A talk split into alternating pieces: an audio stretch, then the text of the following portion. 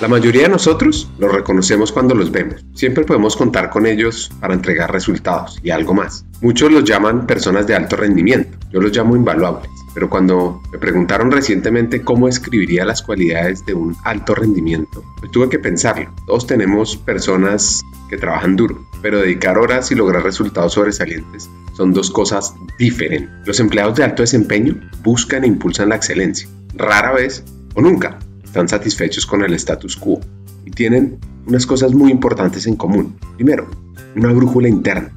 Los empleados de alto rendimiento tienen la confianza y la objetividad para hablar cuando sienten que las personas están tomando una mala decisión o se están dirigiendo en la dirección equivocada. Segundo, una voluntad de hacer un esfuerzo adicional. No hay sustituto para una buena ética de trabajo. Tercero, jugadores de equipo, cuando se requiere. Cuarto, un marco mental positivo que es que más que ser optimistas en el estilo y la actitud de comunicación, una persona de alto rendimiento llega a la resolución de problemas desde un lugar positivo. En lugar de dar razones por las que algo no se puede hacer, los empleados positivos de alto rendimiento preguntan cómo puedo hacer que funcione. Y por último, siempre están buscando oportunidades de crecimiento. Hackers del Talento, más que un podcast, es una comunidad. Una comunidad que aprende a partir de las historias de CEOs de líderes de talento humano, de influenciadores y pensadores, donde ellos nos comparten sus aprendizajes, sus historias de vida, para que juntos humanicemos las compañías en América Latina. Disfruten el episodio.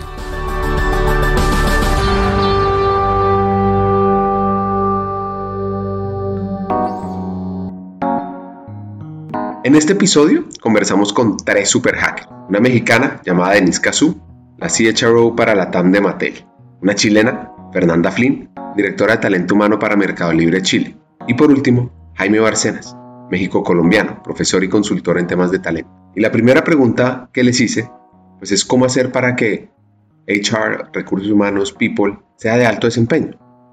Aquí vamos a oír primero la versión de Denise, luego Fernanda y terminamos con Jaime.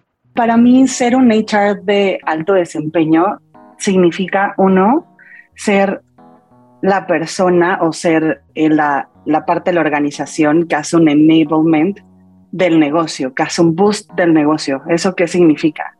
Yo sí como RH no entiendo qué está pasando hoy en mi organización, si no entiendo cuál es la estrategia, si no entiendo, o más bien, o si llego a entender exactamente cuáles son los retos y cuáles son las oportunidades que trae mi organización, no podría yo hacer un, un HR de alto desempeño. Entonces, para mí siempre la base y la competencia principal que tenemos que tener cualquier persona de recursos humanos debería de ser business acumen o conocimiento del negocio. Porque también esto te va a ayudar, por ejemplo, a hacer organizaciones mucho más ágiles, donde si tienes hoy, todos sabemos que eh, el tema digital está en boga, ¿no? Y es el tema más importante y primordial para las empresas en transformación.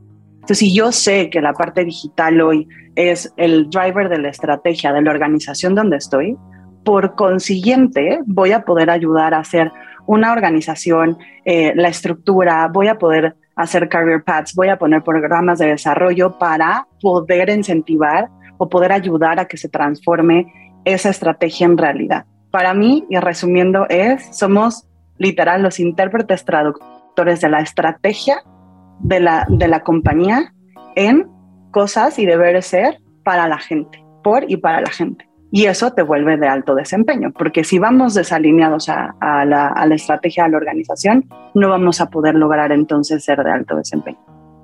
No sé, Fer y Jaime, ¿ustedes qué opinan al respecto? Gracias, Denise. Creo que suscribo absolutamente todo lo que, lo que comentas, quizás para complementar, ¿no? porque creo que la respuesta está ahí.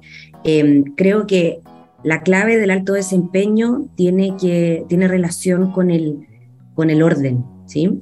Entonces, cuando uno ve como definiciones de alto desempeño, hablan de la capacidad del equipo de tener como objetivos claros, la capacidad para tener em, claridad en los pasos para lograr esos objetivos y que obviamente esos objetivos y esos pasos traigan resultados positivos y sustentables en el tiempo. Entonces, la verdad es que para, me parece que el componente esencial para hablar de alto desempeño guarda relación con la capacidad que tenemos como equipo de establecer esos cuatro, digamos, eh, pasos muy claros, ¿no? ¿Qué es lo que yo quiero conseguir? ¿Cómo lo voy a conseguir? ¿Con quién lo voy a conseguir? ¿Y qué es lo que espero? ¿sí? Em, Me parece que ese es un elemento fundamental porque la organización puede tener diferentes objetivos, ¿no? Puede querer irse a lo digital, puede tener ganas de construir un EBITDA positivo, puede tener ganas de expandirse, ahí los EBITDA se rompen, ¿cierto? Entonces, eh, claro, obviamente hay un componente de business acumen que al final es un, es un, es un medio, ¿sí? Para conseguir el objetivo último que me parece que todos los que estamos en recursos humanos queremos, que es construir un mundo del trabajo un poco más eh, ameno, amigable y más eh, en sintonía con, con las necesidades del hoy. ¿sí? Eso. Gracias, Denise y, Fer. Yo, yo, comparto completamente lo que están mencionando. Eh, quiero hacer simplemente como un compendio en, unas palabras distintas y no utilizar el tema de alto desempeño, sino yo, yo lo quiero enfocar desde el punto de vista de valor. O sea, ¿cuál es el valor que genera gestión humana? ¿Sí? O sea, desde una, porque, es decir, no quiero llamar un tema de o, ser más eficientes o, ser, o, mejorar su desempeño como área. Inclusive, em, cuando, cuando pues, nos invitaron a esta, a esta, a esta charla, cuando, cuando yo le dije, bueno, vamos a ver HR de alto desempeño, y, me cuestioné y saqué la pregunta y se lo pregunté directamente a Ricardo si era cómo generar personas de alto desempeño, ayudar a generar personas o ser nosotros como alto desempeño. Digo, bueno, vamos a quitar esa palabra de desempeño y decir, bueno, ¿cómo generamos valor desde aquí? ¿Sí? Desde, desde gestión humana y para mí creo que es lo más importante y es que quitar el concepto de que, de, que nosotros simplemente somos un, un, apoyo para ellos, sino que es eh, qué hacemos nosotros a través de las personas, o sea, es decir, quitar el enfoque de eficiencia o desempeño hacia personas. Lo que tenemos en la organización y las organizaciones son personas, ¿sí? Y se demostró durante toda esta pandemia que nos encerraron, al final los edificios de que pueden haber quedado vacíos, pero las organizaciones siguieron y eran las personas, ¿sí? Entonces, si yo hablo desde el punto de vista, ¿cómo puedo generar valor a las personas? ¿Cómo puedo agregar ese, ese, valor a personas? Creo que es la forma de, decir, bueno, están siendo muy buenos en, su tema de desempeño, ¿sí? Pues para no medir y quitando un poco eh, pues a lo mejor mis comentarios son un poco, un poco radicales, digo, pero quitar un poco el tema de, bueno, cómo, cómo se mide la rotación y cómo se mide la, asistencia, o, ¿sí? Ese tipo de indicadores más es, bueno, al final, ¿qué, estamos logrando en los resultados de negocio a través de las personas? ¿sí? Y ese es el valor que para mí eh, mido ese tema de, desempeño. Esa es mi, mi opinión.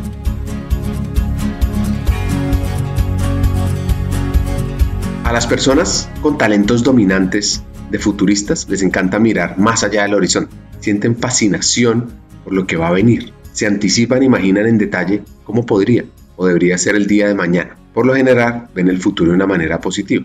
¿Cómo va a estar vigente recursos humanos? A ver, yo te, yo te lo respondo desde la siguiente enfoque que me, lo, que me lo imagino así. Es decir, digamos que este es un flujo transformador constante de las organizaciones y es lo que estoy viendo en, en, ese, en esa bola mágica de decir, bueno, esto va a estar cambiando constantemente. El entorno, la organización, las necesidades cambian. Entonces yo creo que el rol importante de ese cambio no es decir, bueno, yo puedo predecir qué puede pasar en el futuro, ¿sí? Yo puedo ver qué, cuáles son las tendencias. Pero qué tal si más bien eh, me engancho en el proceso a decir, yo lo que voy a hacer es saber manejar la transformación constante o el cambio constante, ¿sí? Entonces, de esa manera, pues no importa lo que llegue, no importa si es el, en el futuro, no sé, donde voy a imaginarme que la inteligencia artificial va a quitarme algunos puestos de trabajo o digamos que la productividad, se, la productividad se medirá de una forma distinta o la forma de trabajo, pues en lugar de estar adivinando eso es eh, desarrollar ese tipo de, habilidades que son de transformación constante, en donde yo puedo adaptarme a cualquier situación que, llegue, ¿sí? Y para mí creo que es una forma de agregar valor. Y lo que pasa es que es complejo, ¿no? Es complejo porque la gente normalmente tiene unos paradigmas y unos sesgos, es decir, yo trabajo de esta manera y así se ha trabajado siempre, pero el futuro va para allá, bueno, vamos a caminar hacia allá. Digo, bueno, no importa el tipo de futuro que llegue, sino cómo ir en ese proceso, en ese flujo de transformación constante. Para mí, esa puede ser eh, un enfoque, digamos, ese es mi, mi comentario, ¿sí? Yo les voy a contar una, quizá una incidencia, pero una de las razones por las cuales yo estoy en una empresa de tecnología tiene que ver justamente con esa pregunta, Ricardo, de un poco dónde va, qué va a estar vigente y qué va a estar pasando de aquí a unos 10 años más. Em, y me parece que la tecnología lo que ha hecho es que ha acelerado todo. ¿sí? Em, en nuestro ámbito se ha visto mucha aceleración y mucha transformación, que bien lo comentaba Jaime, pero creo que en todo orden de cosas. Y yéndonos específicamente hacia, hacia el ámbito de los recursos humanos, nosotros o sea, la palabra ya recurso humano a mí como que me, me complica, ¿sí? Em, creo que tiene un sesgo como de, de, mirarlo como, como un recurso, como algo medio, como medio transaccional la relación que yo puedo alcanzar a tener con un colaborador como instrumental, ¿no? Em, capital humano me gusta un poco más, pero tampoco me gusta tanto, ¿sí? Porque es como yo tengo como un, un valor, tengo como un asset, como algo así como una piedra sagrada. Em, entonces, ahí hay como algo de una relación objetal de nuevo con, con la persona, ¿no? Em, yo creo que nosotros vamos a evolucionar hacia algo mucho más de la, de la experiencia, ¿sí? Yo creo que para allá estamos yendo un poco más como, como área y si me permitís ser muy pitoniza y muy alineado con mi ambición, yo creo que nuestra área va a dejar de existir. Eso es lo que yo creo. Yo creo que nosotros tenemos que trabajar fuertemente para que nuestra área se diluya en la organización. ¿sí? Eh, me parece que ya el modelo mental de la frontera que hay de que yo sea la people head de Mercado Libre, que Den sea de Mattel, a mí ya me parece como cuestionable, ¿cierto? Porque nosotros tenemos un talento y una capacidad, como bien dice Jaime, de transformar y de... Eh, eh, ayudar en el proceso de transformación, somos como un, un acompañante de ese, de ese, de ese movimiento que a mí me queda chica la empresa eh, y, necesito como, y creo que el llamado también acá, y lo hablábamos de hecho en, el podcast que estuvimos conversando, es justamente a, a, expandir hacia afuera, ¿sí? Nuestro rol no es tan solo interno. Yo no soy la people head de las 1.300 personas que están en Chile yo tengo que tener una responsabilidad también de ir hacia afuera, ¿sí? Y de tratar de, acompañar a todo Chile, en este caso, ¿cierto?, en una transformación, en un movimiento. Creo que para allá vamos. Y está bien bonito lo que dices, pero o sea, que va más allá de donde trabajamos, ¿no? Sino cómo estamos ayudando a, a las personas que están alrededor de nosotras. Sí. No sé, para mí, creo que estamos en un momento hoy que si lo trato de proyectar hacia los próximos 10 años, estamos regresando un poco a los básicos. No, no sé qué opina aquí Fer, Jaime y Ricardo, pero creo que sí la pandemia nos hizo darnos cuenta que, ahorita lo decías tú, Fer, es los recursos humanos, las o sea, los recursos que tengo para hacer que este objetivo de la organización se dé.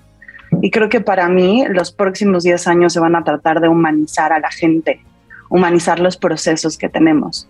No, o sea, el típico de el proceso de entrevistas. Nada, pues ya llega entrevista, no sé qué, te oferto, ya, vente. No, eres parte de dónde está la conexión al propósito de la organización, a propósito de tú como persona para entrar ahí, que hagas conexión con la persona con la que vas a trabajar. ¿No? ¿Dónde está más allá de, estás en revisión de objetivos, oye, mi plan de desarrollo? Sí, perfecto, tenemos el proceso ¿Dónde está la conexión diaria? ¿Dónde está el cómo estás, cómo te sientes? Oye, ¿estás sintiéndote bien respecto a esto? Creo que de esta parte también, eh, Jaime, ahorita que comentaba de nuestros famosos indicadores de antaño, de, que para mí son como súper noventeros, ¿no? Ay, no, rotación, retención. Y pues yo no quiero retener a nadie en una organización. Yo quiero a alguien enganchar en el lugar donde esté. Y no importa si está en Mattel y después mañana eh, está en otra organización. El punto es que esa persona vaya a ayudarnos a transformar todo lo que está alrededor en nuestros países y en la historia. Entonces creo que va más allá en el punto de humanizar. Y todos y todas necesitamos humanizarnos un poquito más para que RH entonces empecemos a dar lo mejor que podamos como, como función. Suena back to basics, pero creo que sí, procesos están, ya los tenemos, ya que alguien me diga ahora un nuevo proceso de eh, detección de talento no creo que tanto salga uno tan diferente, ¿no? Porque vamos a Ninebox. Bueno, ahora son cinco, luego son tres, luego es una pirámide, otra vez regresamos a Ninebox. Ya no lo sabemos. Creo que vamos a tener nosotras y nosotros que ahora agarrar un grip diferente con los líderes de la organización. Así que una de las conclusiones clave y relevantes es la importancia de ser humano, de humanizar. Esta es una palabra moderna que ha sustituido a humanar, que se entiende como hacer una cosa más humana, menos cruel, menos dura para los hombres. Hablar de humanizar algunos ambientes supone partir de una idea y es cómo debería vivir el ser humano para realizarse plenamente como tal. Humanizar una realidad significa hacer digna a la persona humana, es decir, coherente con los valores, serla coherente con lo que permite dar un significado a la existencia humana, todo lo que le permite ser una verdadera persona Ser rico en humanidad consiste en restituir la plena dignidad y la igualdad de derechos a cualquier persona que se vea en dificultades y no pueda participar plenamente en la vida social. La riqueza de la humanidad es un compromiso con las capas débiles y los sujetos frágiles, que finalmente configura la propia personalidad. Quien tiene la cualidad de la humanidad mira, siente, ama, sueña de una manera especial. Y esta riqueza de humanidad transforma y cualifica la propia sensibilidad personal.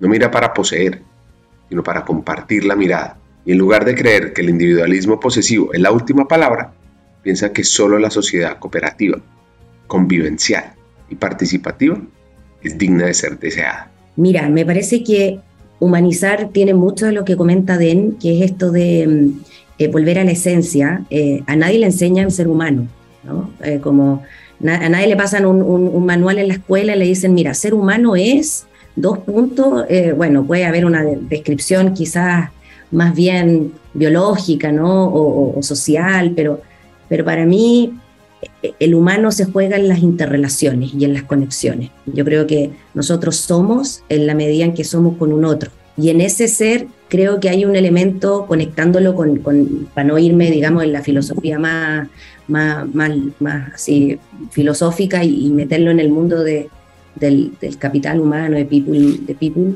creo que el otro día estaba en una charla con David Ulrich que decía algo que como que a uno se lo olvida de repente, y es eh, lo que nosotros tenemos que lograr todos en el mundo, ¿no? pero principalmente las personas de recursos humanos y también los líderes, es como cualquier persona que se siente a conversar contigo tiene que salir de esa conversación mejor que como entró.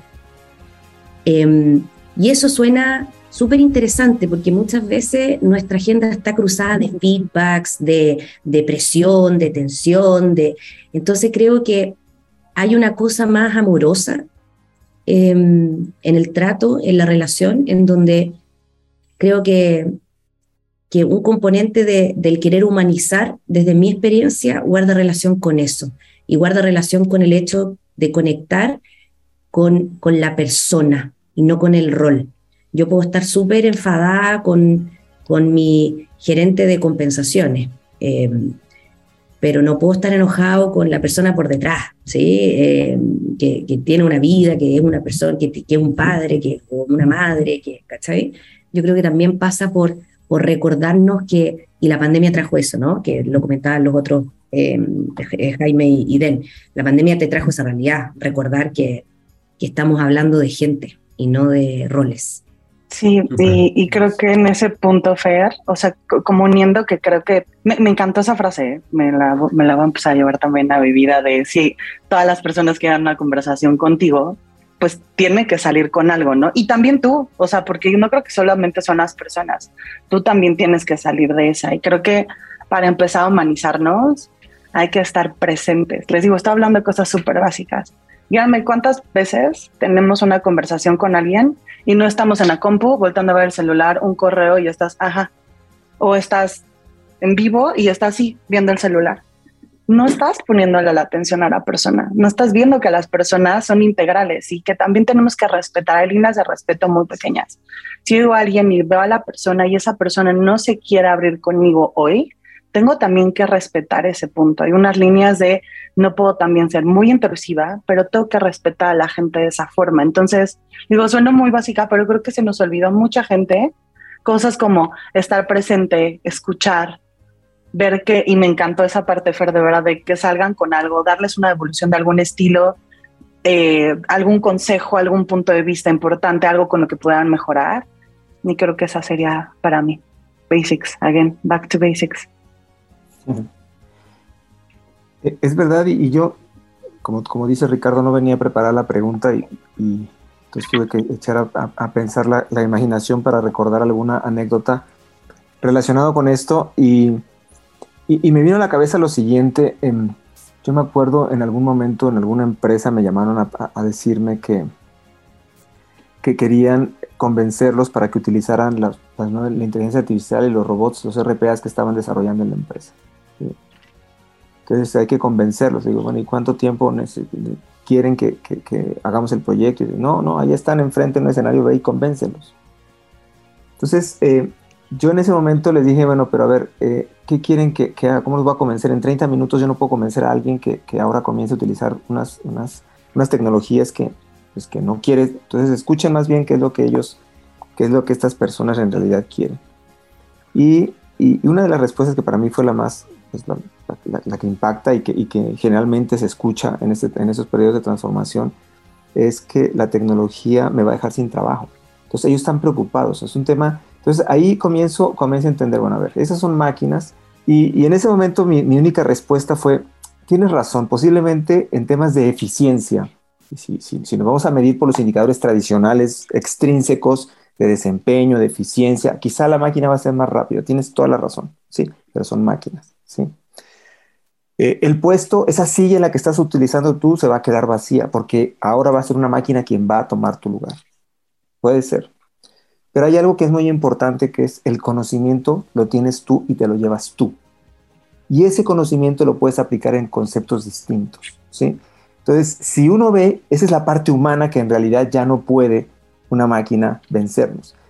hay dos, conceptos. Uno de ellos es el conocimiento que estoy mencionando, es decir, bueno, finalmente lo que yo estoy aprendiendo lo puedo utilizar de una forma distinta. Esa, esa intuición de saber en qué puedo aplicarlo, el robot no lo puede hacer al principio. Yo le puedo decir y, programarlo para que aprenda algo, pero no puede ser autónomo a decir, ah, bueno, ahora voy a aprender y a utilizar mi conocimiento de esta forma porque está hecho para otro. Entonces, esa forma de para mí humanizar. Y el otro son las emociones, o sea, situaciones que hasta el momento, el día de hoy, pues las máquinas no pueden hacer, cosa que las personas sí. Entonces, para mí lo más, lo, más humanizante o humanizador, como, como mencionas, es, es eso, es el, conocimiento o esas habilidades que, digamos, de autonomía de, y, las emociones que finalmente, pues eso hasta el momento creo que las máquinas no, no lo han logrado.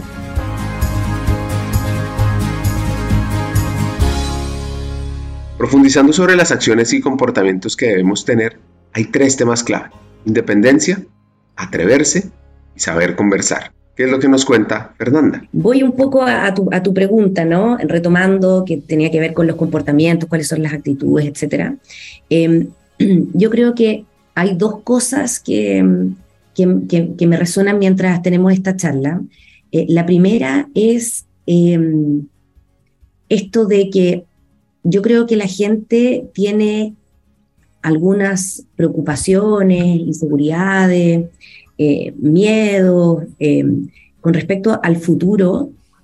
Em, pero cuando tú le preguntas a las personas qué es lo que ellos quieren, así, si tú vas y le decías a alguien, mira, te doy un cheque y la posibilidad de no trabajar nunca más en tu vida, nunca más. Haces lo que tú quieres, no tienes que trabajar, tienes que hacer otra cosa, pero no necesitas trabajar. Yo no sé cuántas personas deciden seguir trabajando con los modelos mentales, con la forma que tenemos de trabajar de lunes a viernes, de las 8 hasta las 7 de la tarde. Yo no sé cuántas escogen eso, ¿ya?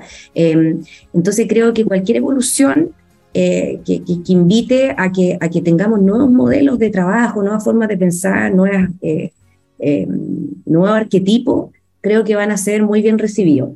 Em, y creo que el componente fundamental que va a ser necesario para esa nueva forma pasa por dos cosas. Creo que a la gente eh, no se la capacita, no se la entrena en tomar decisiones. ¿sí?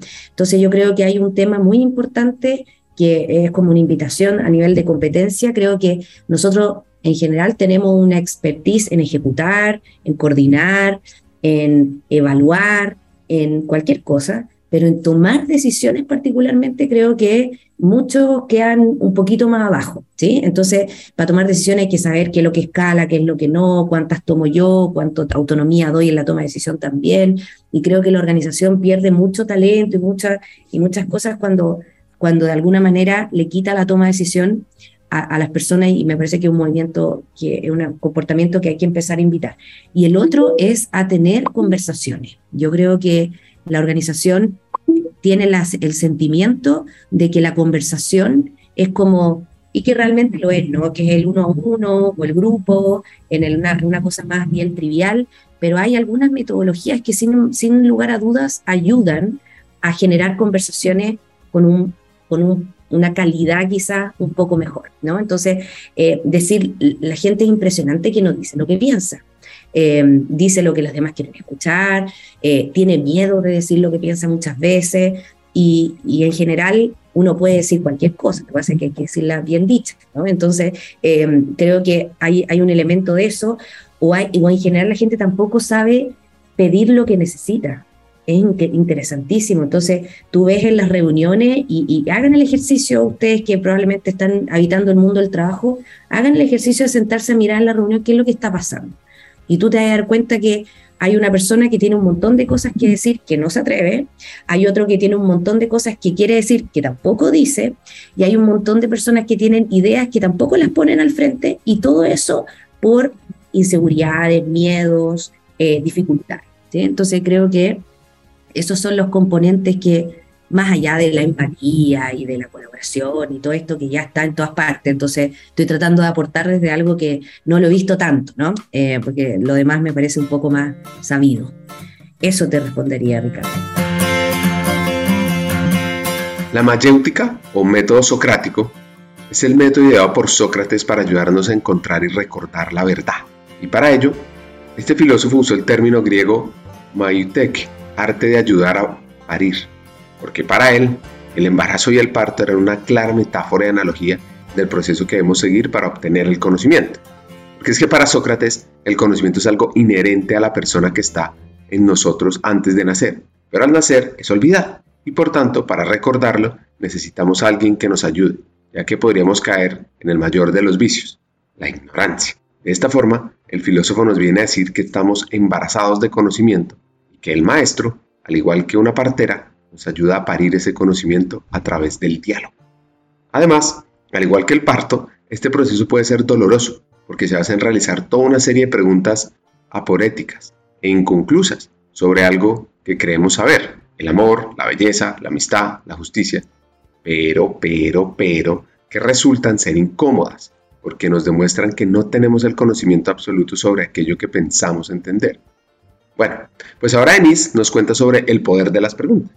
Yo veo, pues si vamos como behaviors, no competencias, sino behaviors que la gente vea de tener, el primero es preguntar. El primer behavior tiene que ser literal preguntar. Cada, cada vez que lleguen y te digan, tenemos que hacer esto, va a pasar tal, o alguien te diga algo, tienes que tener la primera parte que es preguntar para todo. Preguntar por qué. Oye, Den, es que fíjate que estuve pensando acá. Ok, ¿por qué? ¿Me puedes contar un poco más? ¿Para qué?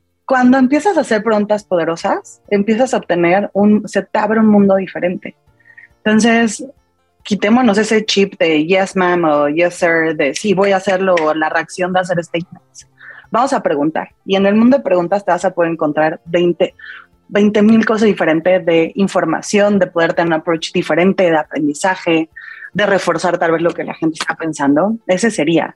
Pónganse como deal siempre que alguien llegue, obviamente, como decía Fer, en la forma, ¿no? Entonces, ¿por qué lo quieres hacernos saber? Oye, ¿me puedes contar un poco más para entender? Creo que es, pónganse el hábito de preguntar por lo menos una vez. Ya después hacen el ejercicio de dos a tres, pero siempre pónganse el hábito de preguntar una sola vez.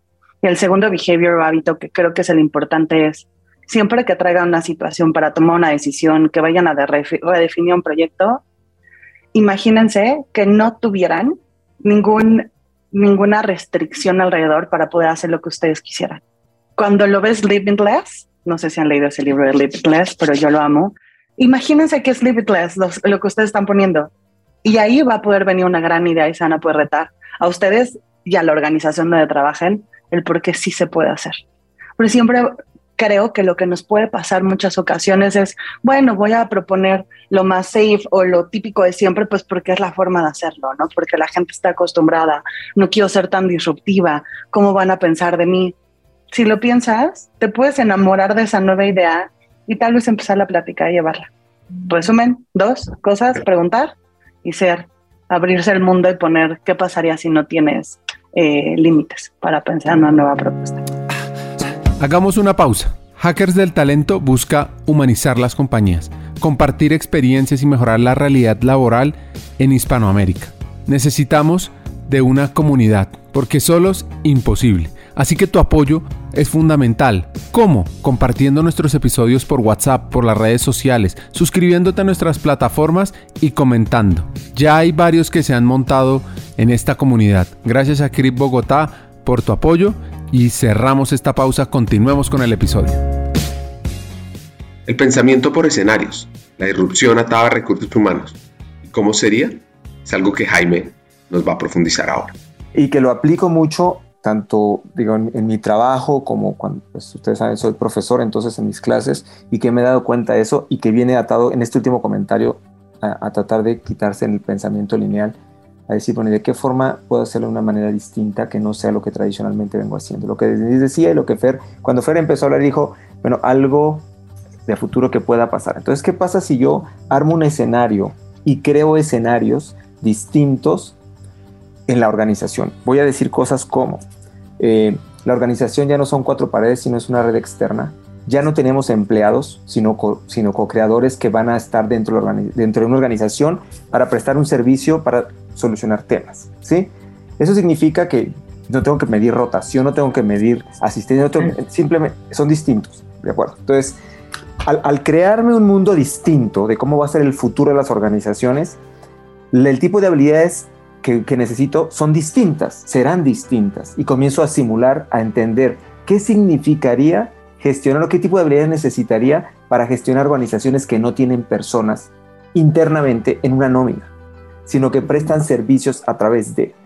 ¿Qué pasaría si en realidad la organización es una red de colaboradores, una red externa, ¿sí? ¿Qué tipo de habilidades, conocimientos necesitaría para gestionarlo de esa manera? Entonces, imaginarse esa, nueva, nueva, nueva, digamos, relación humana en, digamos, entre comillas, llamada organización, donde van a generarse realmente los, los, negocios y demás. Entonces, ahora sí, y, voy a tomar unas palabras que fue, quien dijo, dice, a futuro deja de existir y, se, gestión humana está dentro de la misma organización, como un gestor transformador, como un coach eh, que está ayudando a las personas a... Entonces, ese tipo de, situaciones basado en el, en, el futuro de lo que pueda pasar en la organización, creo que por ahí pueden ir las, competencias, porque, porque fíjate, yo, yo, pongo ejemplos y ejercicios que pongo muchas veces en, mis clases, digo, vamos a definir una estrategia, pero yo les voy a dar la estrategia, yo les entrego la estrategia, ustedes me van a decir qué van a hacer con ese, con ese dato, con esa información, ¿sí?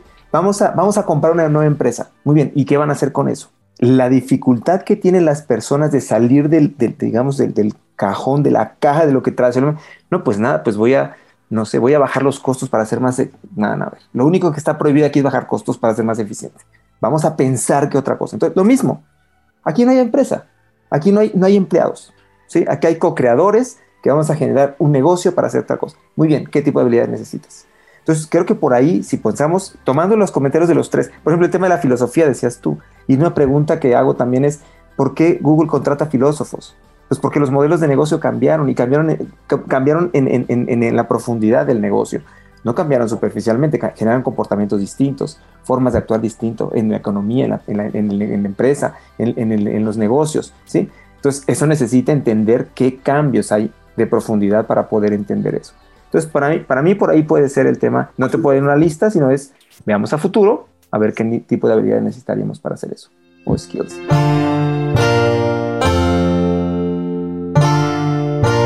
Para ir cerrando este episodio, Denise, Fernanda, luego Jaime, nos dejan varios hacks de vida. A mí en lo personal hay dos cosas donde traigo toda mi energía y enfoque. La primera es cómo sigo conectando a la gente en la organización donde estoy hoy, en Mattel como hago que la gente viva en mejor lugar y que quieran estar convencidos y convencidas de estar aquí. Y la segunda es aprendiendo de las otras personas. Siempre estoy buscando algún peer de alguien que trabaja en otra organización para aprender. Para mí es un tema de aprendizaje constante. Amo sí la parte de leer, ver videos, pero también la parte de conectar. Mínimo yo creo que le invierto una hora a la semana en hablar con alguien fuera de mi entorno. Creo que esa es la mejor forma de ir aprendiendo y es donde está porque es donde me encuentro cosas maravillosas entretenida, digamos, con dos temas. La primera es cómo consigo hacer de las organizaciones espacios liberadores de aprendizaje, conocimiento, de, experiencias, de, eh, que no sean cárceles, que no sean jaulas de oro, que no sean, estoy acá porque, porque no me queda otra, ¿sí? Em, y me parece que, que, eso me tiene como bien bien entretenida. Creo que estoy en, una, en este momento en una organización en donde creo que la gran mayoría de la gente acá está por opción, eh, porque hay mucho talento, pero creo que el resto de las organizaciones no necesariamente están ahí, así que también conecto con Den, que uno que tiene el privilegio de estar en organizaciones bonitas y que tiene más o menos las cosas estructuradas, eh, hay organizaciones que están en estadios más incipientes y creo que nuestra función también es, tratar de devolver lo máximo posible y aprender también desde la parte más eh, como de lo, que, de lo que te puede enseñar alguien que está, digamos, en otro momento, pero, pero creo que eso me tiene como bien preocupada o interesada, como cómo tratar de hacer que evolucione el mundo del trabajo en serio. ¿sí? Creo que este, se agotó la dinámica que veníamos trabajando, creo que ya estamos eh, quedándonos afuera, creo que las nuevas generaciones y las viejas también están queriendo un cambio, así que cómo me meto en cualquier reunión, agenda que permita preguntarnos si cómo tenemos encapsulado el mundo del trabajo es como, como el lugar donde es como queremos realmente construirlo. Eso, por, eso esa es una, una preocupación. Y la otra eh, tiene que ver con cómo aprovechar este momento para hacer los espacios más justos y más meritocráticos y más disponibles para todo el mundo. Creo que en Latinoamérica tenemos un desafío tremendo de nivelar la cancha eh, y de igualar las condiciones. Eh, optar, digamos, por, por decisiones meritocráticas no en función de eh, otras variables que no guardan relación con, con, el talento, ¿sí? Así que creo que tenemos, por eso que yo no me, es, yo nunca he salido de Latinoamérica desde el punto de vista del mundo del trabajo, digamos, siempre he querido estar en este espacio. Creo que como latinoamericanos tenemos un tremendo desafío y tenemos que preocuparnos de tratar de exponenciar eso. Y si aquí hay talento, aquí hay ganas de hacer las cosas, aquí hay ganas de cambiarlo, no se vayan a Europa. Si Europa ya está listo, ya, ya, ya terminó de hacer todo, ya viene de vuelta acá, acá se está jugando el partido equipo, así que si aquí hay ganas de, hacer algo diferente, hagámoslo por nuestro pedazo de tierra eh, y no por otro lugar. Eso es mi, humilde invitación a todos quien me esté escuchando. Yo voy a usar también dos palabras que ahorita que, Fer mencionaba, el hecho de que, pues voy a, voy a quitar la palabra que me tiene preocupado, sino más bien me tiene entretenido, eh, observar el futuro. Entretenido porque, eh, y lo que me preocupa ahí, ya se los digo, pero es, para mí es observar qué está pasando realmente porque la forma como guiar eh, este rol de, las personas en las organizaciones eh, lo, va, lo va a delimitar o lo va a dibujar el, futuro. Y lo que me preocupa en realidad es cómo ayudar a las personas a, cambiar para crear ese futuro, ¿sí? O sea, para co-crear ese futuro. Ese para mí es lo, o sea, porque las personas normalmente eh, normalmente nosotros como personas vivimos en una zona de confort y logramos una zona de confort. Y en el momento que estamos ahí, pues lo que venga está bien y si no, pues no me aguanto y, me comienzo a quejar, pero pues no hago ninguna transformación o cambio. Entonces para mí es por ahí, es decir, cómo ayudar realmente a las personas a que, vean cuál es ese futuro y cómo podemos ir cambiando. Y vuelvo a mis conceptos de hábitos y conceptos de, generación de una forma de cambio realmente para lograr esos resultados. Y para mí creo que es, ese, es, el, enfoque que habría que darle eh, distinto a, a, a, la parte de, la gestión de las personas en organizaciones. ¿sí? Quitándome, vuelvo otra vez, los límites, las barreras, las cuatro paredes, simplemente es como cómo gestionar el futuro de las personas eh, o cómo ayudar a eso. Ese para mí es mi comentario, Ricardo. Este episodio, pues es una gran reflexión sobre cómo llevar a talento humano, a people, al máximo desempeño. No es solo talento humano viendo cómo desarrolla talentos en el resto de la organización, sino es empezar por casa y entender cómo se puede ir trabajando. Porque si talento humano es de alto desempeño, el resto de la organización seguro lo será. Aquí les dejo mis tres actos. El primero, humanizar, humanizar, humanizar, humanizar. Necesitamos que este sea una ventaja competitiva, que nos diferenciemos del resto de las organizaciones siendo cada vez más humano.